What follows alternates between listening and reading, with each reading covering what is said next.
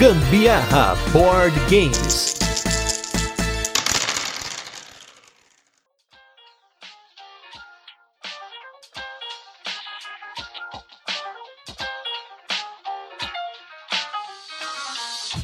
Fala galera, beleza? Que é o Gustavo Lopes. Eu sou a Carol Guzmão e esse é mais um episódio do Gambiarra Board Games, o seu podcast sobre jogos de tabuleiro que faz parte da família de podcasts Papo de Louco. E nesse 52 episódio de resenhas e curiosidades, vamos dar uma pausa nos euros e nos joguinhos mais pesados para falar de um jogo que está para chegar pela Paper Games, do mestre doutor Rainer Knizia, com uma carinha bonitinha, com bichinhos coloridos, que esconde um jogo matemático e com decisões bem tensas. O jogo de bolso Cariba. Mas antes, vamos para os recadinhos e destaques da semana e logo a gente volta com a nossa resenha, onde apresentaremos o jogo, comentaremos como funciona e depois passamos para as curiosidades, experiência com ele e também nossa opinião. E nos recadinhos da semana, que na verdade queria fazer uma correção.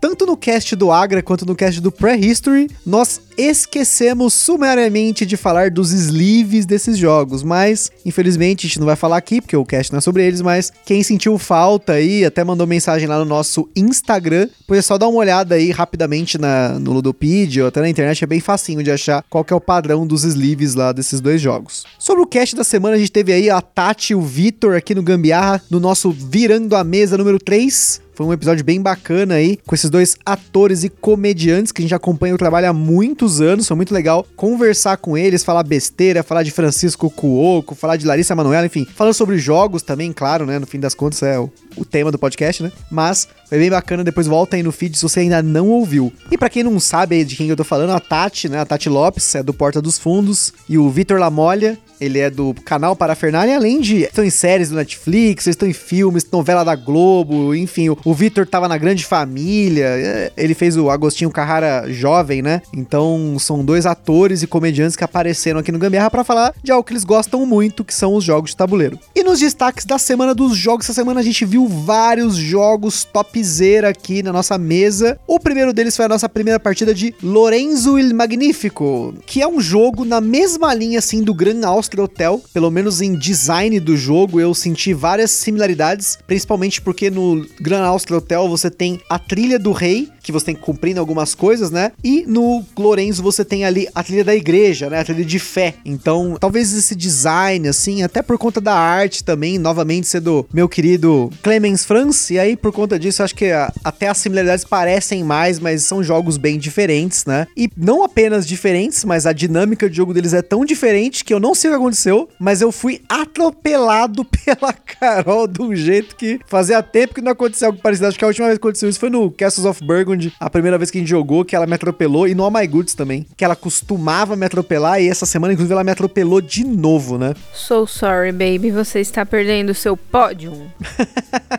Mas é um jogo bem bacana. Você controla ali umas famílias ali na época da Renascença, se eu não me engano. Posso estar errado aí no tempo aí, mas é um jogo que mostra que o rico cada vez fica mais rico e o pobre cada vez fica mais pobre, porque ao longo de três eras você tem que ir comprando propriedades, comprando construções, fazendo campanhas, contratando pessoas, né, especiais e tal. E com o tempo elas vão ficando mais caras. Então, se você não faz ali a sua máquina de dinheiro, é impressionante como você fica ferrado na última rodada, que foi o que aconteceu comigo. Jogamos também essa semana o Zombicide Invader, que não via mesa há muito tempo. Acho Quase que... um ano. Exatamente o que eu ia dizer, quase um ano que não via mesa aqui em casa. Mas foi uma partida bem legal, foi bem interessante. Fazia muito tempo que a gente não jogava a Mary Trash por aí, né?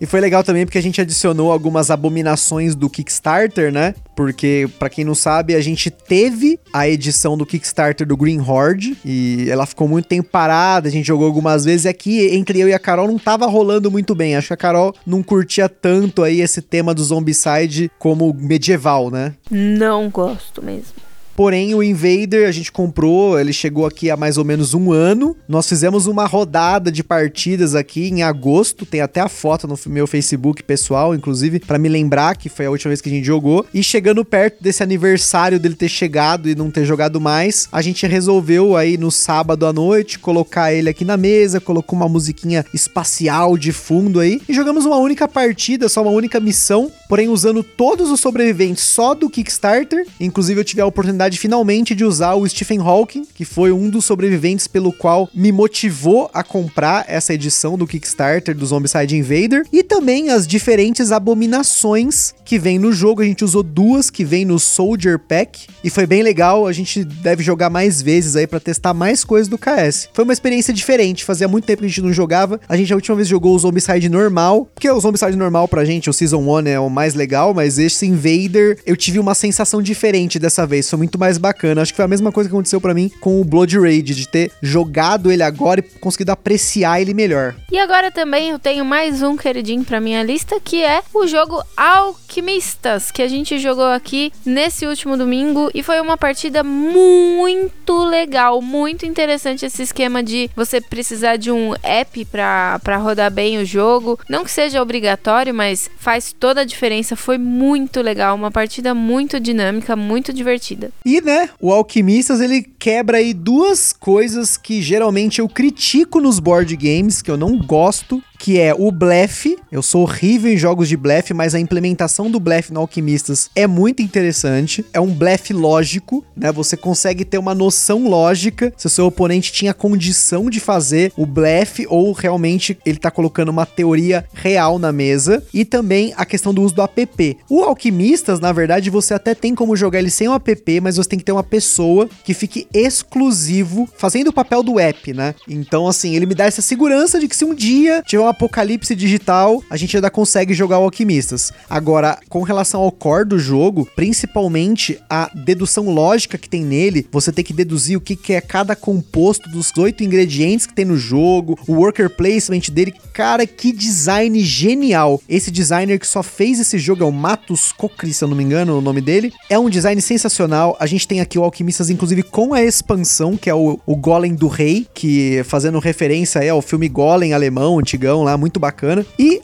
a gente achava que era um jogo super complexo, a gente assistiu resenhas dele, viu lá no BGG 3.89 de complexidade, e eu não achei o jogo tão complexo. A Carol também não achou o jogo tão complexo. Foi uma partida muito legal, mesmo que em alguns momentos a gente teve ali um análises parálises, ou a gente precisou refazer toda a lógica porque deu algum errinho ali no meio, porque é um jogo que ele é dependente 100% da lógica. A mecânica central dele é você deduzir os componentes com base em experimentos que você faz. Então, se por algum motivo você errou nessa sua lógica, você acaba perdendo o jogo ou fazendo alguma cagada no jogo, né? Mas isso com o tempo ali, você fazendo mais experimentos, você consegue talvez descobrir. A única coisa só que ele é um joguinho bem apertado, mas a gente nem viu o tempo passar, né? É, foi quase duas horas de jogo e realmente eu não vi passando.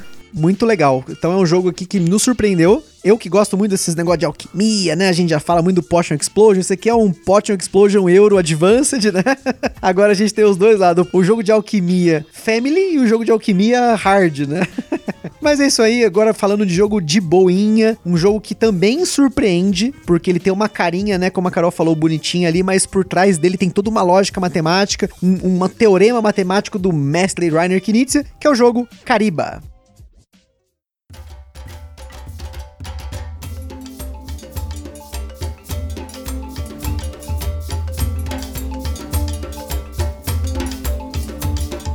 Cariba é um jogo de 2 a 4 jogadores que está para ser lançado aqui no Brasil pela Paper Games, com partidas que duram de 10 a 15 minutos. Mas se você for jogar as três rodadas que o manual sugere, então vai para 30 a 45 minutos. Se você olhou o Board Game Geek, como muitos fizeram na live da Paper Games, deve ter visto a informação de 2 a 6 jogadores, mas essa informação só vale para as versões mais antigas do jogo. A gente vai falar sobre isso nas curiosidades. O Cariba é um jogo bem simples com gestão de mão, e essa gestão é a base do jogo, a única mecânica que realmente presente se você for pensar as mecânicas atuais do BGG e do Ludopedia. A gente tá fazendo um estudo aí, até uma informação que eu deveria ter falado nos destaques, um outro modelo de mecânicas, a gente tá trabalhando junto com o Butileiro do The Meeple Kingdom, mas isso aí é um anúncio que eu tô fazendo aí, mas é novidade, hein? Logo, logo vocês vão saber o que, que é. E na nossa escala de complexidade, ele obviamente recebeu 1 de 10. Você consegue explicar esse jogo em dois minutinhos, para quem nunca jogou, ele já tá pronto para começar a partida com jogadores que já jogam o jogo há mais tempo. A única coisa que ele vai ter que pegar com o tempo são as manhas do jogo que a gente vai falar agora. Nós ainda não sabemos o preço do Cariba, mas imaginamos que sendo da linha Pocket da Paper Games, ele deve vir bem baratinho, aquele precinho de bolso mesmo. Além disso, a gente falou nos últimos casts sobre jogos com tanta coisa que a gente tem até esquecido de comentar, mas assim como os últimos dois que a gente falou por aqui, que foram o Agra e o Prehistory, o Cariba é independente de idioma, o tipo de jogo que a gente gosta muito. O Cariba é aquele jogo abstrato com um teminha ali por cima, que no caso aqui são animais tentando beber água sossegados em volta de um lago, que você monta no centro da mesa. A sacada aqui é que os animais querem beber água ali de boa, em harmonia, mas sempre aparece um grupo de animais maiores que acabam espantando os grupos menores. São oito animais diferentes com valores de 1 a 8, e esses mesmos valores estão marcados no lago, que é formado por oito peças. Você tem cinco cartas na mão e todo turno você baixa uma carta na posição correspondente dela no lago, formando os grupos de animais. Sempre que você joga um animal e o grupo daquele animal fica com três ou mais do mesmo tipo, esses animais espantam o grupo de animais mais próximo com o valor mais baixo. Por exemplo, se você joga uma girafa, que é um animal de número 4, ela pode espantar um grupo de número 3, 2 ou 1, o mais próximo que tiver. Se não tiver nenhum, não espanta nenhum. O elefante, que é o animal de número 8, só é espantado pelo rato, que é o animal de número 1. E o rato só espanta o elefante e mais ninguém. Quando você espanta um grupo de animais, você pega todas as cartas daquele grupo e vai formando um montinho lá com você virado para baixo, que esse monte é seu, ele vai representar os seus pontos no fim do jogo. E é isso o turno. Você baixa uma carta, se você espanta um grupo, você pega aquele grupo para você, compra uma carta para completar a mão. Quando acaba o baralho de compras, todo mundo joga até acabarem todas as cartas da mão de todo mundo e quem espantou mais animais, não em valor, mas sim em quantidade, ganha o jogo. É muito simples, tão simples que já faz um tempo que a gente não explica um jogo tão rápido aqui. o manual sugere que você jogue três rodadas e some os pontos das três. Aqui a gente simplesmente vê quem ganhou e é isso aí. Além disso, tem uma variante avançada que, para falar a verdade, para nós se tornou padrão. Nessa variante, além do baralho de compras que fica virado para baixo, você tem um mercado com três cartas abertas na mesa. Quando você vai comprar uma carta, você pode comprar uma dessas três cartas ou uma carta fechada do montinho. Se você comprar uma carta aberta, imediatamente essa carta é reposta e só isso, nada mais. E antes da gente continuar, queria comentar, como sempre, nossos parceiros aí. Em primeiro lugar, a Acessórios BG, essa empresa maravilhosa que faz impressão 3D. Eles estão aí com algumas novidades, acompanha lá no Instagram deles. Tem saquinho pro Catan, tem os marcadores pra expansãozinha do Catan, aquela expansão que a Devir traduziu as regras, né, para dois jogadores, que a gente comentou aqui no cast. Eles estão com um mega playmat do Terraforming Mars, um negócio gigantesco, enfim. É muita novidade, coisa para quem gosta de RPG. Tem uns tabuleiros 2D lá, de MDF, bem bacana. Confere lá no Instagram deles e no site deles, obviamente, www.acessoriosbg.com.br. E também nosso evento parceiro aí, que é o Board Game São Paulo, que tá acontecendo agora online até que essa pandemia acabe. Teve a primeira edição agora em maio e em breve, em agosto de 2020, a gente vai ter a segunda edição Reloaded lá. E para quem não conhece o evento, teve até um cast da semana passada, né? Se você voltar no feed, você deve encontrar facilmente. Que nós falamos de eventos aí com o Fernando Celso, que é organizador do Board Game São Paulo, e também com o Sandro do Boards and Burgers, que não tem apenas boards, mas também burgers aí no grupo, na veia aí do canal barra evento que ele promove lá em Curitiba e também teve uma outra edição em Ponta Grossa. Se vocês quiserem ouvir sobre eventos, para também ficar um pouquinho com saudade aí, né, também, porque a gente tá, né, nesse isolamento social, mas a gente falou sobre os eventos também do ponto de vista de você organizar eles no futuro. Então, confere lá que esse cast ficou muito bacana. A versão original do Cariba era de 2 a 6 jogadores e ao invés de 8 animais haviam 9 animais. Se você procurar na internet algumas imagens, vai ver até uma versão que vinha numa caixa grande e o lago era a própria caixa, com um suporte verde para você colocar as cartas encaixadas nele. Tinha até um suporte para o baralho no meio da caixa, com dois jacarés nadando ao redor dele. O design dele era bem infantil e, sem dúvida, era um produto totalmente voltado para crianças. Sem dúvida, bonito na mesa essa versão deve ficar, né? Mas, sinceramente, pelo que a gente conseguiu ver, ela era pura firula, né? E encarece pra caramba o jogo você ter esse tipo de gimmick, né? Esse tipo de peça de plástico, né? A caixa era maior. Então, a Helvetic, que é a editora suíça responsável pela edição que a Paper Games está trazendo pro Brasil, e também responsável por outro jogo da Paper Games, que é o Bandido, simplesmente a Helvetic cortou toda a gordura da produção, colocou uma arte minimalista, inclusive bem atraente para qualquer público, apesar ainda dela manter um pouco dessa carinha bonitinha, mas é um jogo que serve para qualquer idade, já tô adiantando aqui. E além disso, eles colocaram numa caixinha de bolso e até as regras foram revisadas pelo próprio Knizia para ficarem mais compactas, harmonizando com tudo que o jogo em si representa nessa edição. Isso é muito importante porque ele realmente é um jogão, não apenas de bolso para carregar, mas porque você facilmente consegue jogar ele ele com pouco espaço, desde que seja obviamente numa superfície plana, porque na hora de montar o lago, se você tentar montar no sofá, que nem a gente costuma jogar aqui no sofá, não dá muito certo. Visualmente, ele ficou até mais bonito, porque o fundo da ilustração de cada animal tem uma cor que acaba se conectando com as cores dos animais mais próximos, formando um pequeno espectro de cores na mesa, especialmente nos momentos em que tem pelo menos um de cada animal na mesa. E como nós comentamos, essa edição que nós temos aqui em mãos é da Helvetic ainda não é a versão da Paper Games. A gente trouxe o jogo, né? Eu trouxe esse jogo na mesma viagem que eu trouxe o Nova Luna, o Agra, né? E muitos outros que a gente já falou aqui, ou já comentou, mas esse jogo a gente não trouxe pra gente. Foi um Rafael, que é o nosso amigo que sempre joga aqui com a gente, que coleciona esses jogos de bolso. Ele tem um monte de jogos da Paper Games e ele pediu vários jogos da Helvetic, incluindo aí o Cariba. Quem acompanha o nosso Instagram deve ter visto outros além desse aí. O Gusta, quando foi viajar, trouxe o Cariba, o Go Town e o Kawaii da Helvetic, mas eles têm uma infinidade de jogos de bolso. Quem tiver aí curiosidade é só procurar aí no Google Helvetic H-E-L-V-E-T-I-Q.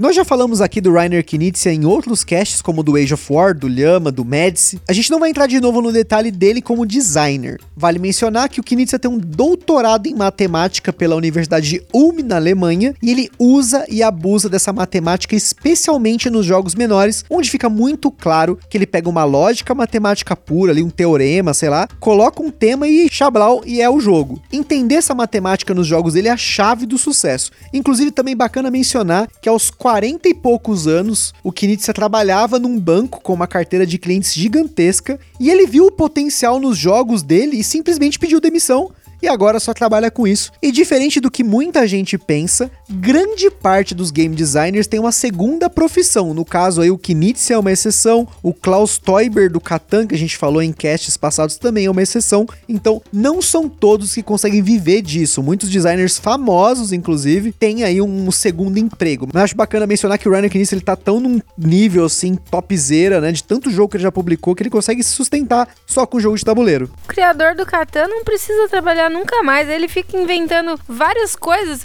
Catan no mundo dos Teletubbies. Catan no. Não precisa trabalhar. Então ele já. Se, a vida dele e da família tá ganha já. Pior. E falando sobre o tema, Cariba é o nome do maior lago artificial do mundo, com cerca de 180 quilômetros quadrados. Ele fica na fronteira entre o Zimbábue e Zâmbia. Acho que num lago tão grande assim, os grupos de animais não iriam se encontrar tão fácil, né? Igual no caso aí do jogo. Os desenhos, minha gente, são de animaizinhos muito fofinhos. A coisa mais charmosa, para mim, a Doninha. Eu acho que é uma Doninha aquilo, né? Uhum, acho que sim, é o número 2, né? É o número 2 que é o que espanta o rato. Eu acho que é o que eu acho mais charmosinho de todos. É, na época que a gente jogou a primeira vez, você falou que era a girafa, hein? Mudou de ideia? É, a girafa também. Mas essa última vez que eu joguei, eu acho que eu me encantei mais pela Doninha. Mas assim, gente, tirando essa carinha feliz do jogo, os animaizinhos e tal, a gente jogou esse jogo em diferentes números de jogadores e ele é um jogo com uma tensão em todas essas quantidades de jogadores, 2, 3 e 4 jogadores. Principalmente se você jogar com a variante com o mercado aberto, no qual você sabe pelo menos parte das cartas que os outros jogadores estão pegando. Essa variante deixa inclusive o jogo mais tenso porque o mínimo de cartas para você espantar um grupo menor é 3. Ou seja, você vai lá, joga um animal de número 7, por exemplo, e se o seu oponente jogar uma carta 7 ali, sucesso, mas geralmente o que acontece é que ninguém vai querer ceder. Então, você tem que ter uma contra-jogada aí, porque se o seu oponente quiser pegar um grupo que você queria, supondo que tem ali um grupo de número 6 tal, você tem que se preparar para contra-atacar, talvez pegando um grupo do animal que ele acabou de jogar, usando um 8, ou até se planejar para pegar um grupo mais adiante, talvez o mais próximo, um 5, por exemplo. Só que usar o mesmo grupo de 7 que o seu oponente acabou de colocar e você empilhou, tem 3, 4 cartas, significa que esse grupo vai ficando cada vez mais perigoso de outra pessoa pegar, né? Então, no geral, geral, esse grupo de quatro ele vai ficar travado na mesa, porque alguém vai querer aquele grupo. Todo mundo quer, na verdade. Então os jogadores vão começar a jogar cartas em outros grupos, vai começar a acumular número 8 na mão, enfim, vai acumular carta na mesa. O tempo todo você tem que fazer a gestão da sua mão de forma a manter cartas para jogar e espalhar a mesa e também animais que estão valendo a pena você pegar na hora, porque uma hora alguém vai precisar jogar aquele segundo set que eu falei lá no comecinho, né, que ninguém quer ceder, e você vai lá e joga outro por cima e pá, você pega um grupo de 4, 6, tipo, é uma satisfação muito grande quando você consegue fazer umas jogadas dessa. em dois jogadores ele rodou muito bem, esse duelo entre eu e a Carol foi muito legal, foi muito apertado, e em 3 e 4 também foi muito legal jogar. O tempo de jogo quase não variou, porque o que conta o tempo de jogo é o tamanho do baralho que nunca muda. Então, todo jogo, as 64 cartas vão rodar na mesa. Por fim, falando de sleeves, dessa vez a gente não esquece, ele tem um formato aí um pouquinho diferente, no mesmo esquema do bandido. A gente não comprovou isso, mas dizem que pro bandido, que também é o mesmo tamanho de carta, como eu falei, tem os sleeves custom pro dinheiro do Power Grid. Então, acho que aí vale a pena, né? É, se você conseguir testar esses livros, se eu não me engano, ele é 4,5 por 9, essas cartas do Cariba e do Bandido. Se você conseguir testar, manda uma mensagem pra gente lá no Instagram, olha, funcionou, bacana, deu certo, tá? A gente só não comprovou, a gente não tem como afirmar para você, a gente só tá comentando o que a gente viu por aí. E como eu comentei das jogatinas, essa tensão no Cariba, ela tira da frente toda essa carinha bonitinha que ele tem, que parece ser um pouco infantil até, mesmo não sendo essa versão versão antiga dele, que era bem infantil mesmo. Você tinha ali os animais tal, a ilustração deles era bem bobinha. Essa edição da Paper Games, esse minimalismo que também tem no Bandido, você percebe aí que a Helvetic, ela tem essa característica. O Gold Town, que a Carol comentou,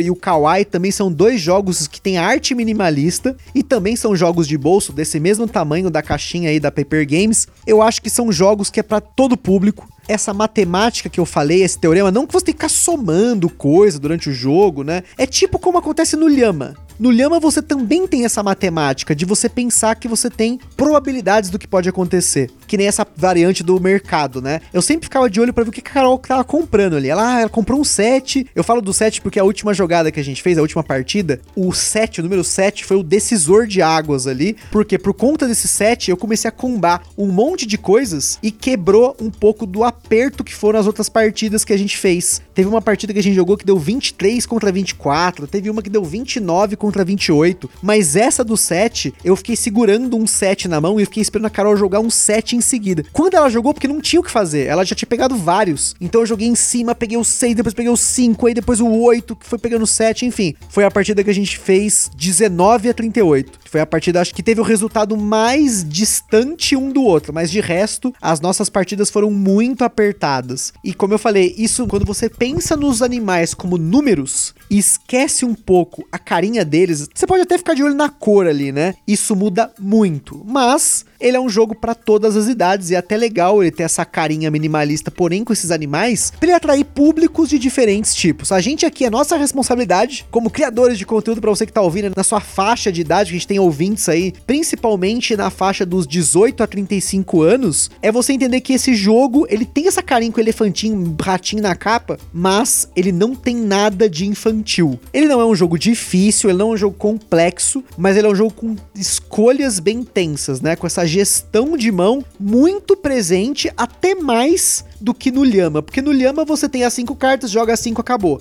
No Cariba, sua mão vai completando todo o round. Então o jogo inteiro você fica tem que ficar esperto com o que que o seu oponente tá jogando, o que que ele tá comprando, se você tá vendo o que ele tá comprando no mercado aberto. A variante com o mercado fechado, é mais bacana para quem tá começando no hobby, para você jogar com a criançada, para você nivelar a jogatina. Porque com o mercado aberto, é como eu falei, você tem que ficar de olho ali e é sangue nos olhos. Sem dúvida é um jogo que envolve bastante raciocínio. É importante estar sempre de olho aí no que o coleguinha tá fazendo. Mas em contrapartida, eu acho que é bem interessante também jogar com as crianças. Eu acho que é um jogo que pode ajudar bastante nesse começo, né? Na, nessa primeira fase da criança, onde tá aprendendo os numerinhos e tudo mais. Eu acho que é um jogo que pode ser uma porta de entrada também pro board game, mas também uma ferramenta, né? Pra estar tá trabalhando com as crianças. É o que a gente já tinha falado antes. Realmente, na hora de jogar, até a segunda carta lá, né? Você já fica meio que pensativo relativo se deve jogar ou não, mas você começa a ver aquela carta ali, aquele mundaréu de cartas acumulando, você fica com receio de jogar a segunda carta e o amiguinho ter uma terceira e conseguir pegar aquele montão de cartas do animalzinho seguinte. A gente teve um, uma dessas, né, B, dessas nossas partidas e realmente foi bem complicado, porque eu fiquei segurando lá, eu tava com um monte de número um e eu já preocupada como é que eu ia me livrar daqueles número um.